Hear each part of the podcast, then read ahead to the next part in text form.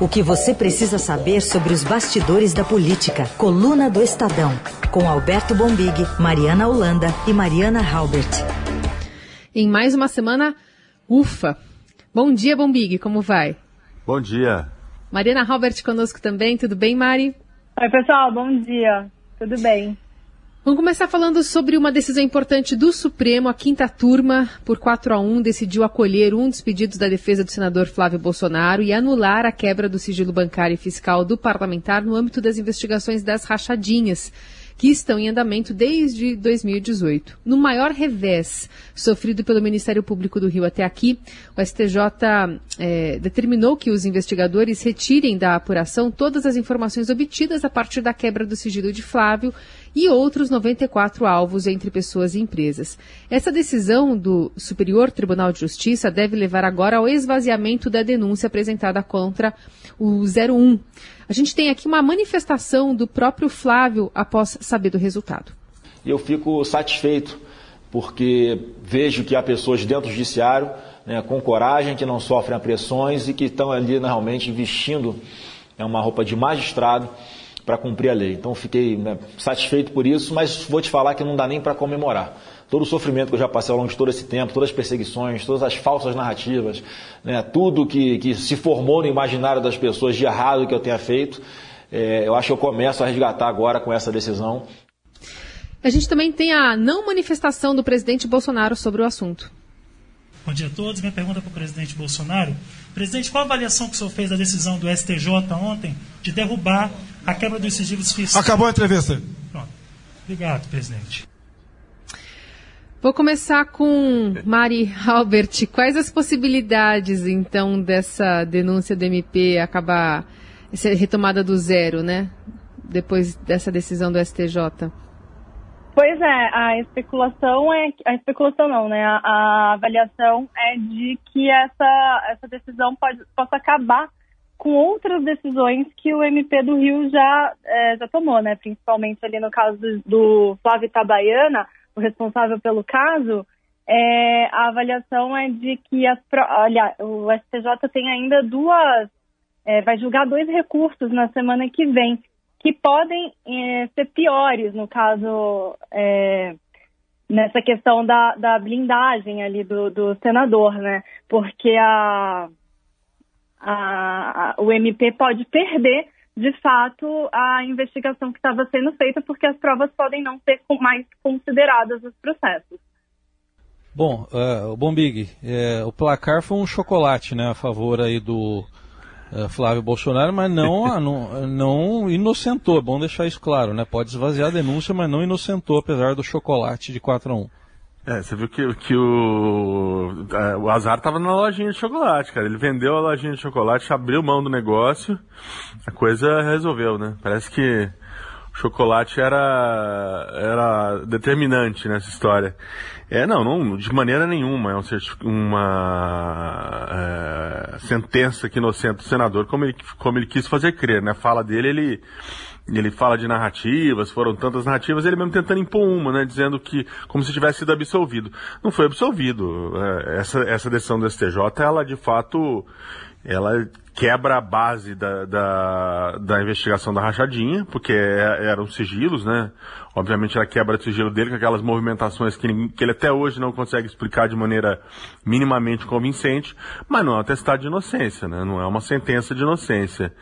É, agora, que a, que, essa, que a investigação de fato, como disse a Maria Albert, é, agora está comprometida, né, é, é, fato. Tanto que no mundo político foi dado como uma grande vitória do presidente Bolsonaro, ainda que ele não tenha querido nem, nem dizer nada, né, ele quer simplesmente esquecer esse assunto, passar uma borracha, né, foi, foi questionado na, na entrevista e acabou com a entrevista imediatamente porque foi um, é, é, foi grande ponto de desgaste do Bolsonaro nesses, nesses dois anos de mandato.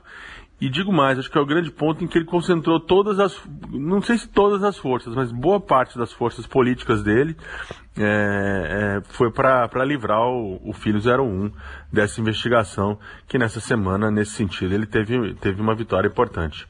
Bom, outro assunto que a gente tratou durante a semana foi essa manifestação ainda da semana passada do presidente Bolsonaro sobre a troca de comando da Petrobras.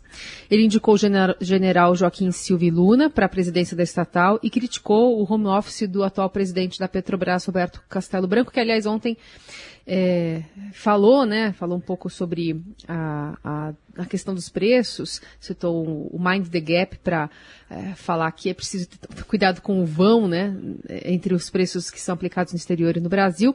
Mas a gente tem o próprio presidente Bolsonaro se manifestando sobre o Castelo Branco e o seu home office em tempos de pandemia. O atual presidente da Petrobras está 11 meses em casa, sem trabalhar, né? Trabalha de forma remota. Agora, o chefe tem que estar na frente, é bem como os seus diretores.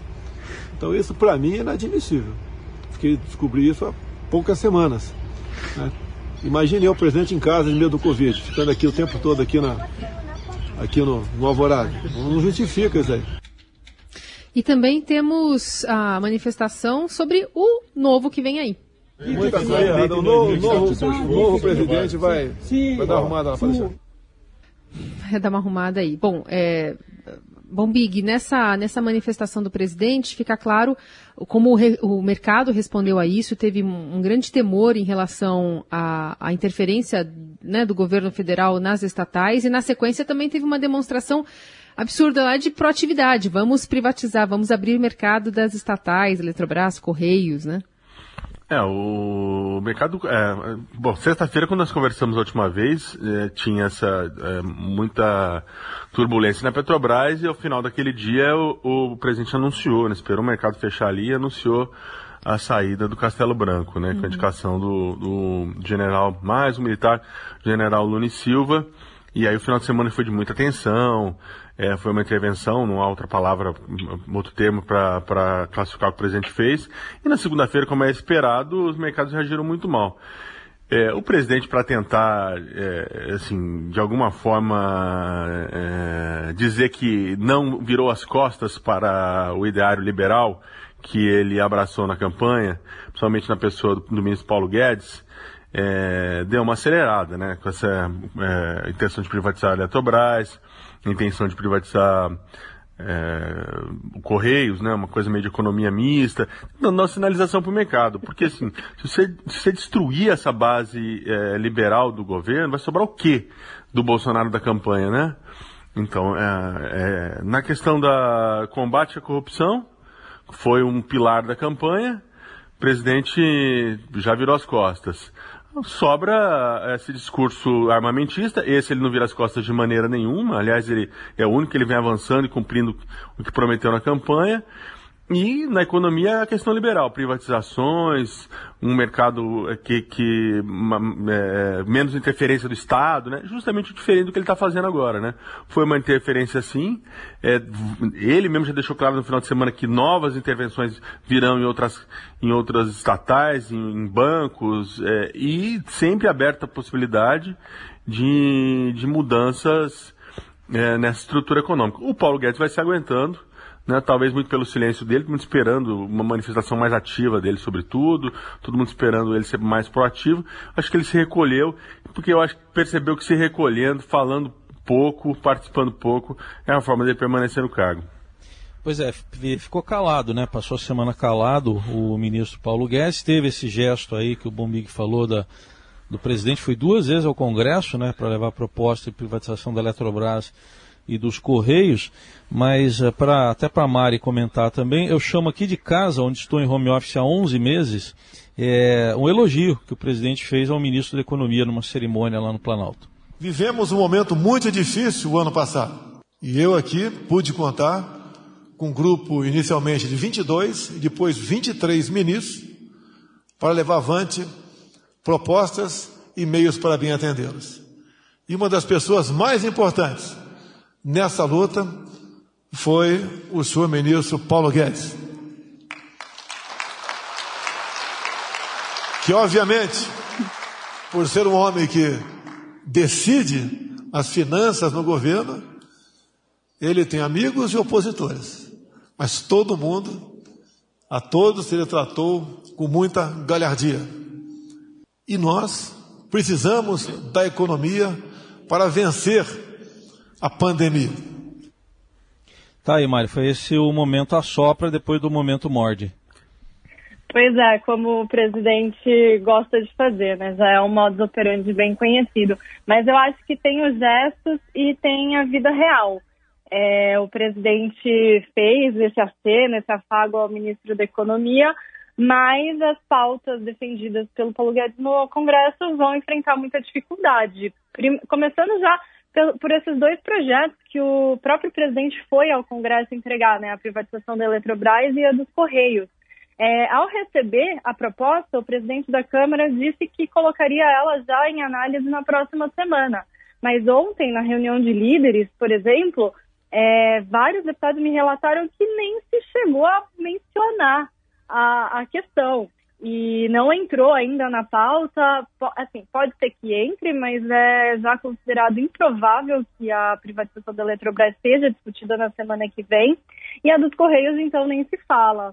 É, a gente ainda vai falar um pouquinho mais de da PEC emergencial mais para frente, mas também é considerado como ali alguns senadores, alguns deputados acham que esse pode ser o turning point para o Paulo Guedes. A PEC emergencial, ele quer aprovar do jeito que está sendo discutido agora, né, com gatilhos e principalmente com a, o fim da desvinculação de recursos para educação e para saúde é, para poder pagar né, a nova parcela do auxílio emergencial. Porém, é, essa questão do fim do piso para a saúde e educação é muito contestada, é muito difícil. Provavelmente o governo não vai conseguir avançar com isso. E muitos parlamentares avaliam que se o Paulo Guedes perder nessa votação, pode ser então que daí ele comece a avaliar que de fato ele perdeu completamente seu espaço no governo. Vamos aguardar aí os próximos dias para saber se ele faz esse movimento ou se ele vai continuar calado, né? Só uma observaçãozinha rápida hum. sobre a relação do Paulo Guedes com, com o Bolsonaro. Eu, a coluna do Estadão publicou isso ainda no ano passado. O Bolsonaro é sincero quando ele diz, quando ele faz esse tipo de elogio ao Guedes, ele considera o Guedes um ministro leal. E, e ele sempre, em conversas reservadas, é, interlocutores dele já me contaram, ele faz essa comparação entre o Paulo Guedes, o Moro, o ex-ministro Sérgio Moro e o Mandetta. E ele fala, desses três, que eram os ministros que o Bolsonaro supostamente mais apostava, né, que ele sempre dizia, o Guedes é o único que não o traiu, que é leal, leal a ele, porque não tem uma agenda própria, como, como na opinião do Bolsonaro tiveram o Sérgio Moro e, tiver, e teve o, o Henrique Mandetta. Agora não deixa de ser uma, uma ironia, né? O preço do combustível ser um problema para o posto Ipiranga. É verdade, eu não tinha, eu não tinha é pensado é nisso. Ou uma solução, né? Mas é um problema, é um problema sério. E, bom, e aí nesse, nesse, nessa questão toda, falando das PECs, aí fica essa questão da prioridade, né? Porque houve a questão envolvendo o deputado Daniel Silveira, que acabou colocando é, outras pautas aí que a gente vai tratar já já é, na linha ali de, de, de preferências, né, para serem tocadas pelo Congresso. E aí o auxílio emergencial que estava na boquinha ali para sair acabou ficando um pouquinho para trás. É, de novo exigindo uma paciência de Jó do, do Ministério da Economia e principalmente do ministro Paulo Guedes, né? Essa ordem, ela é muito volúvel, não é, Mari? Ah, é muito complicado, de fato. Eu acho que a Câmara é, perdeu, não sei nem dizer, como adjetivar isso, mas assim, perdeu a chance de mostrar que está acompanhando os dramas do país, né? É, essa PEC da impunidade, é, ou da blindagem, ou da malandragem, ela já recebeu vários apelidos. Ah, da malandragem também, essa aí eu não conheço. Também, também está é. tá, tá sendo chamada de PEC da malandragem, ela de fato travou a Câmara essa semana, né? Os, os deputados disseram que não iria atrapalhar ali o andamento da, da, das discussões, principalmente das é, medidas econômicas, mas não se fez outra coisa essa semana a não ser discutir essa PEC. E, inclusive, ela deve ser, deve haver uma nova tentativa de votação hoje, né, daqui a pouco, às 10 horas, porque é, o Arthur Lira não conseguiu fazer a garantir né, a aprovação ontem. A oposição ali com a ajuda de outros partidos como o Novo, Cidadania, a Rede, o Poder e até o Podemos, eles conseguiram fazer uma uma obstrução muito forte e diante de uma possível derrota, é, o vice-presidente da Câmara, Marcelo Ramos, preferiu adiar a votação. Está bem difícil. O texto, inclusive, foi já um pouco desidratado, né, do que o original que estava muito forte porém ainda é uma, uma questão muito polêmica, vai ser difícil essa votação. Inclusive, uma votação sexta-feira de manhã no Congresso já mostra que a, é. a, proposta já é diferente, né? Porque é um dia que, que o Congresso não costuma trabalhar, né? não costuma ter ninguém aqui. E uhum. só para complementar, mesmo que a Câmara consiga aprovar essa proposta, ela precisa ser é, votada pelos senadores e no Senado há uma resistência maior ainda. Vários, é, os senadores consideram que eles não têm o mesmo medo que os deputados do STF ou de prisões, né, enfim, esse tipo de situação. E o presidente do Senado, do jeito mineiro ali dele, está dizendo, né, os aliados dizem que ele vai colocar a decisão da votação que chegar ao Senado para os líderes decidirem se votam ou não e há muita insatisfação ali entre os senadores. Então, talvez seja também é, difícil passar pelo Senado. Horário da coluna do Estadão, versão áudio aqui com Alberto Bombig e a Mariana Halbert. O Bombig de São Paulo, a Mari Halbert direto de Brasília. A gente vai falar um pouquinho mais sobre essa PEC agora da malandragem, como a gente ficou sabendo. Cássia Heller já dizia, eu só peço a Deus um pouco de malandragem mas estão pedindo muito aí. Um pouco, né? é. é ela, né? ela pedia um pouco, aqui estão pedindo muito. Bom, foi a pior semana da pandemia no Brasil, da qual a gente vai falar já já também. Mas ficou claro que a preocupação da cúpula da Câmara foi colocar essa PEC para votação às pressas, não passou por comissão nenhuma. E a gente vai trazer dois momentos aqui para o Bombig também comentar em sequência. O Arthur Lira, presidente da Câmara, negando que essa PEC seja uma forma de blindagem ou de impunidade, mas teve reação também, como a do deputado Marcel Van Hatten. Inviolabilidade com, com relação à imunidade parlamentar não será plena quando for contra a democracia. A Câmara fez um corte numa perna, um corte no braço e deixou isso claro para o Brasil. Uma PEC sem passar por comissão de Constituição e Justiça, sem comissão especial, sem nada, vindo direto ao plenário para tratar não de imunidade parlamentar, tratar de impunidade parlamentar. Sou contra a PEC da impunidade que está sendo proposta neste dia, que vai impedir praticamente por completo a prisão de deputados e senadores corruptos, ladrões e criminosos. Então, para contextualizar, Bumik, se, se, essa PEC já estivesse valendo, por exemplo, não poderia haver decisão do ministro Alexandre de Moraes isolada de mandar prender o Daniel Silveira. Pois é, a Câmara, é, é, semana passada, é, a Câmara reagiu de uma forma interessante né, na questão do Daniel Silveira. Uh, acho que ficou claro agora que muito por causa dessa reação da Câmara foi porque o Daniel Silveira não era um deputado querido, né? Então a Câmara meio que jogou o Daniel Silveira na cova dos leões. É, e uma semana depois veio essa reação dizendo, olha, porque essa conversa estava forte sim em Brasília, como nós comentamos aqui semana passada, dizendo, ah, ele fez um ataque frontal à democracia, ele atacou os ministros do STF, isso e aquilo outro, mas amanhã pode ser um de nós né? Não deu outra. Foi exatamente isso. Entregaram ele, né? Como diz o Arthur Lira aí, cortou na carne, né? Foi o que ele quis dizer.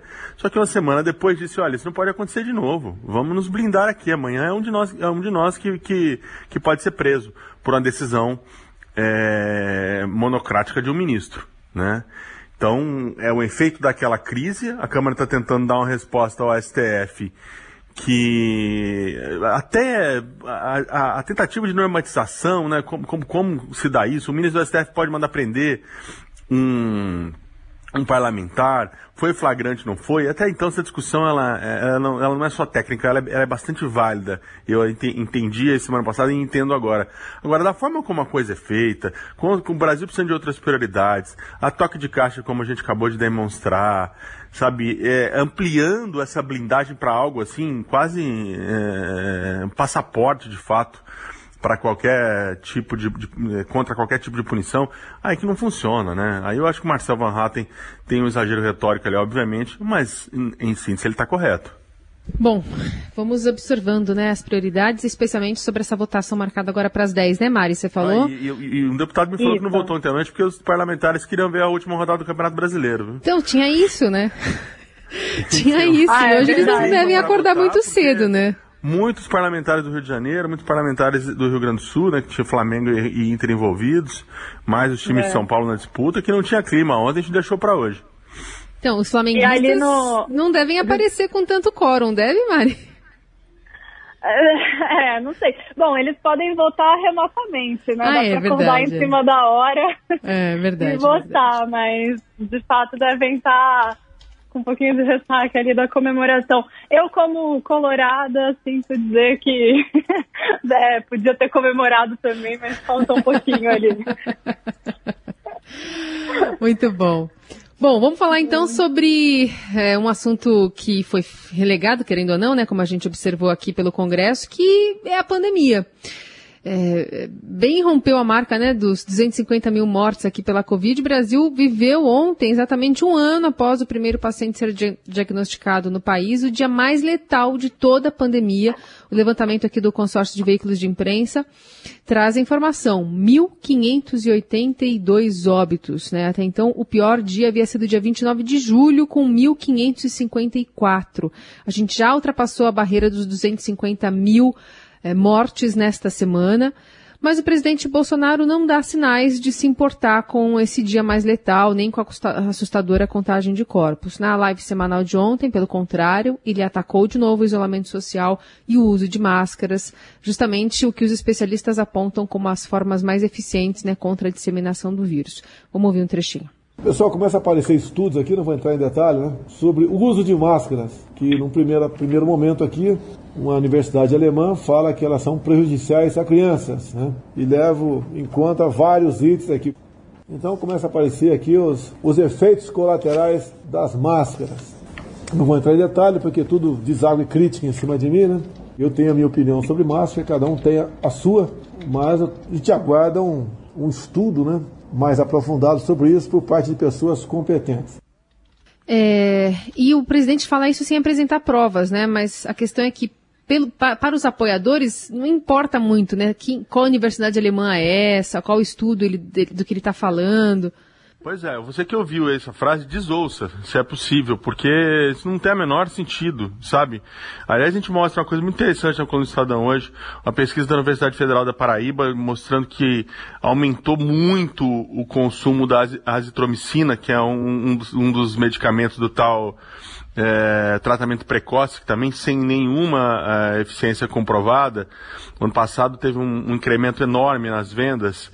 É, e, e, até faço essa análise na coluna, né? Quer dizer, você vê, o Bolsonaro tem um poder de comunicação muito grande, né? Saiu falando desses medicamentos, saiu falando desse tratamento precoce no ano passado, a população foi lá e comprou. Por que, que ele não usa, né? Se ele tivesse usado esse poder de comunicação, hum, ao menos para defender o uso da máscara, talvez a gente estivesse numa situação muito melhor.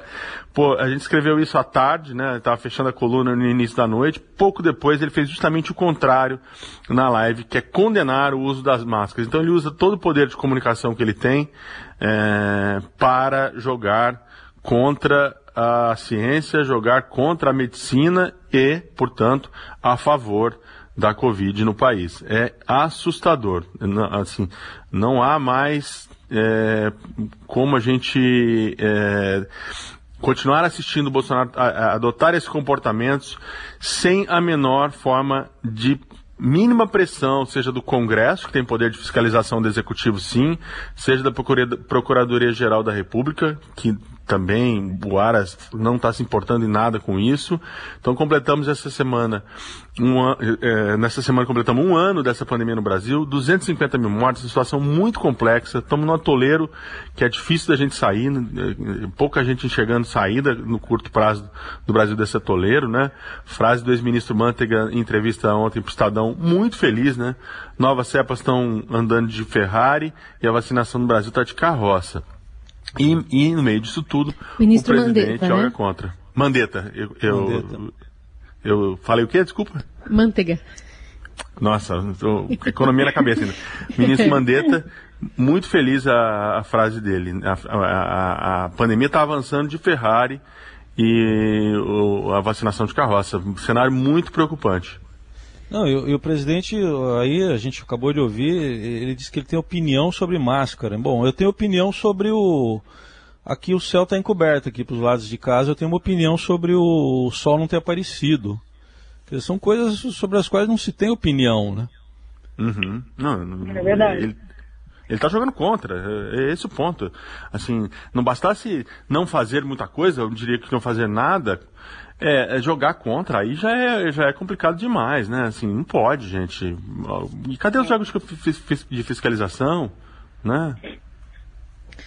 E, e, eu acho que mais emblemático que isso fica sendo justamente ontem essa manifestação dele, né? A gente teve recorde é, de óbitos, teve é, um ano, de, hoje a gente completa um ano do diagnóstico do primeiro brasileiro, né, com a Covid aqui em fevereiro de 2020. Então, é, tudo levaria a crer que uma autoridade é, né, pública fizesse uma manifestação de condolências às vítimas, né, fizesse um balanço, olha, estamos indo mal, mas vamos melhorar agora, enfim, mas nem essa, esse gesto de gentileza, né, sobre as vítimas é, da Covid, essas 200, mais de 50, 250 mil mortes e seus familiares atingidos, então é um número muito maior, nem isso o presidente manifestou ontem nessa, nessa live.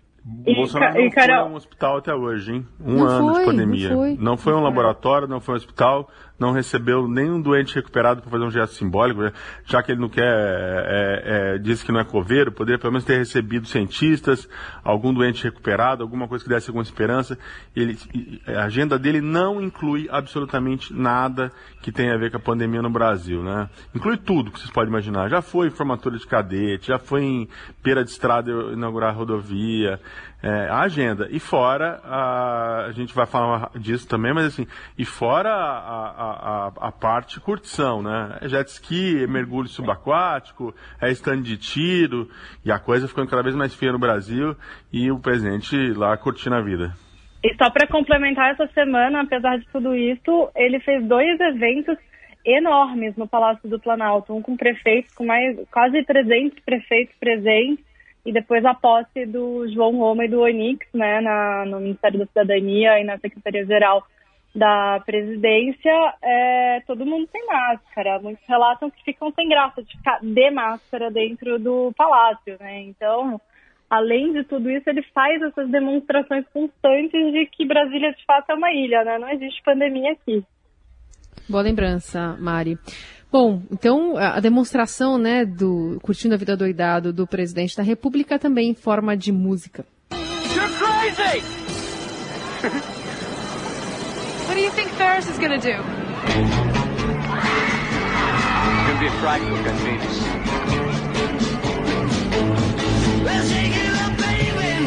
De uma forma bem humorada, né? O Ferris Bueller fez isso muito bem, né, Bombig? Pois é, cena clássica do, do, desse filme Ferris Bueller Day, que no Brasil tem um título que pegou, né?